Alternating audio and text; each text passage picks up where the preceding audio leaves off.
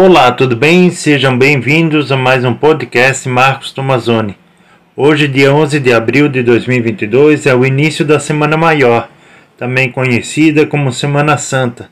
No podcast de hoje, vou explicar o que será celebrado cada dia dessa semana, até o domingo de Páscoa.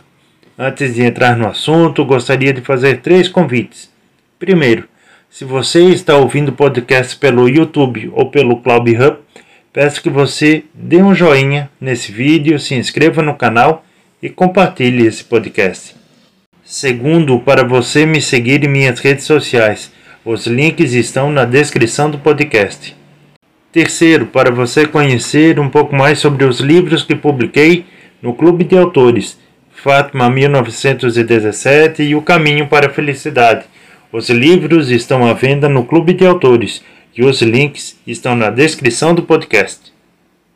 Segunda-feira. Nesse dia proclama-se durante a missa o Evangelho segundo São João. Seis dias antes da Páscoa, Jesus chega a Betânia para fazer a última visita aos seus amigos de toda a vida. Jesus já havia anunciado que sua hora havia chegado. Terça-feira Santa. A mensagem central desse dia passa pela última ceia Estamos na hora crucial de Jesus. Cristo sente na entrega que faz a glorificação de Deus, ainda que encontre no caminho a covardia e o desamor. No Evangelho há uma antecipação da Quinta-feira Santa. Jesus anuncia a traição de Judas e as fraquezas de Pedro. Jesus insiste: agora é glorificado o Filho do Homem, e Deus glorificado nele. Quarta-feira Santa. Estamos de cara com o trido pascal. A liturgia dessa quarta tem um sabor amargo, a traição de Judas. Não nos confundamos. Judas representa todas as forças do mal que tomam parte dos nossos pecados, que se opõem aos planos maravilhosos de Deus.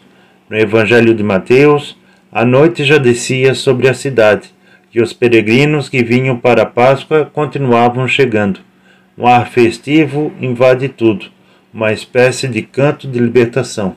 Judas fica em silêncio. Parece não ter consciência de ter vendido seu senhor, como se ele fosse um escravo. Todos percebem que chegou a hora e Jesus está livre e decidido.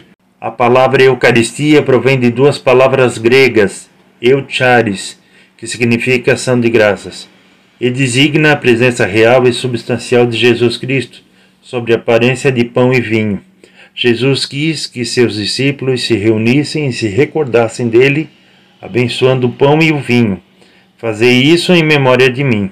Com essas palavras, o Senhor instituiu o sacerdócio católico e deu-lhes o poder para celebrar a Eucaristia.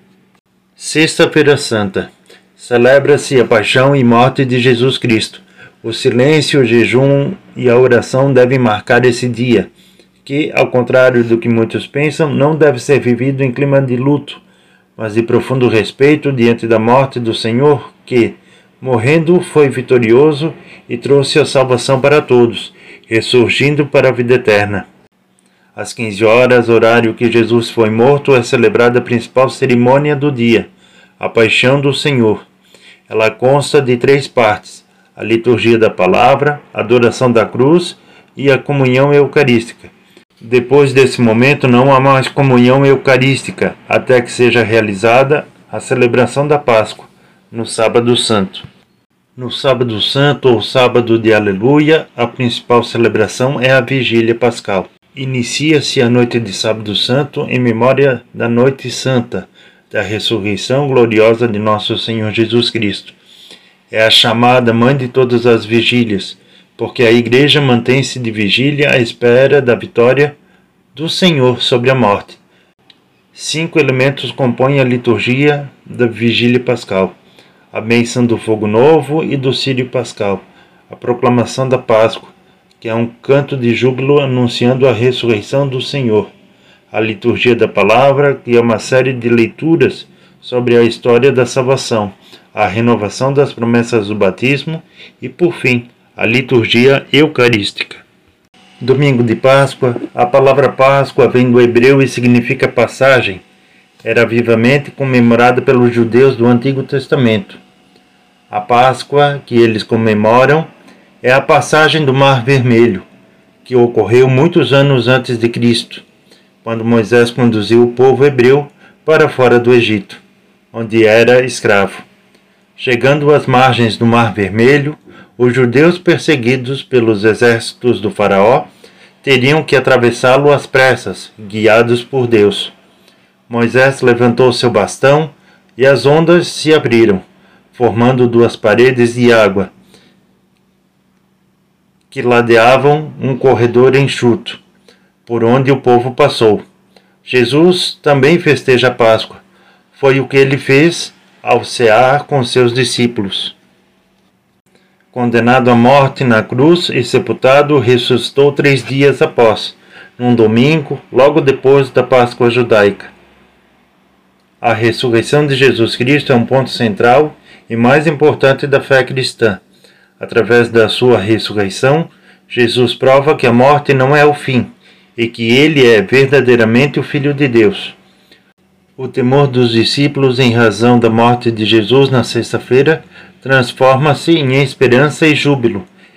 É a partir desse momento que eles adquirem força para continuar anunciando a mensagem do Senhor. São celebradas missas festivas durante todo o domingo. Agora que refletimos juntos a importância dessa semana maior e o que celebraremos cada dia, desejo a você e a sua família uma ótima e abençoada semana e uma feliz e abençoada Páscoa. Grande abraço e até o próximo podcast, se Deus quiser.